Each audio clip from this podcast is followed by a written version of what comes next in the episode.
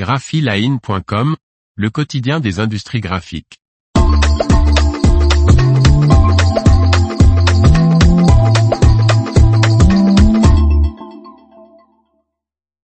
La première Acuity Ultra Hybrid LED de Fujifilm installée en Allemagne. Par Martine Lauré.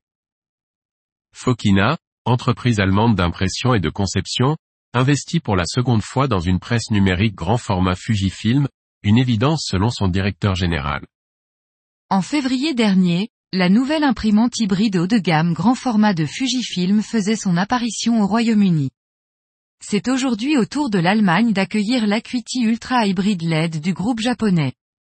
La machine numérique de 3,3 mètres de lèse est installée dans les ateliers de Fokina, imprimerie basée à Eppingen au nord de Stuttgart dotée d'un service de conception.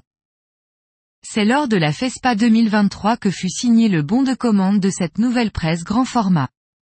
Cet investissement s'ajoute à celui déjà réalisé en 2020 dans l'acquisition de la Acuity Ultra de 5 mètres de large, modèle utilisé d'ailleurs par l'entreprise allemande pour imprimer les 574 mètres carrés de visuel du stand Fujifilm du salon FESPA 2022. Fokina indique vouloir mettre la presse hybride, au service de la productivité de son activité.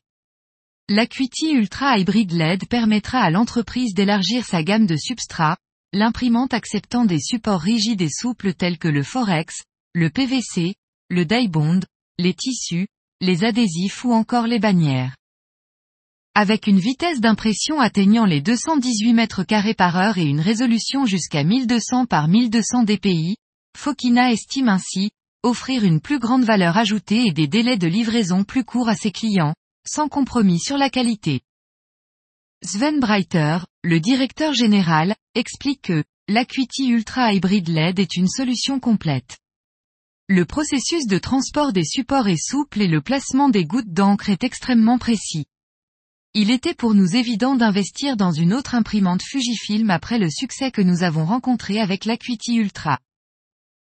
L'information vous a plu n'oubliez pas de laisser 5 étoiles sur votre logiciel de podcast.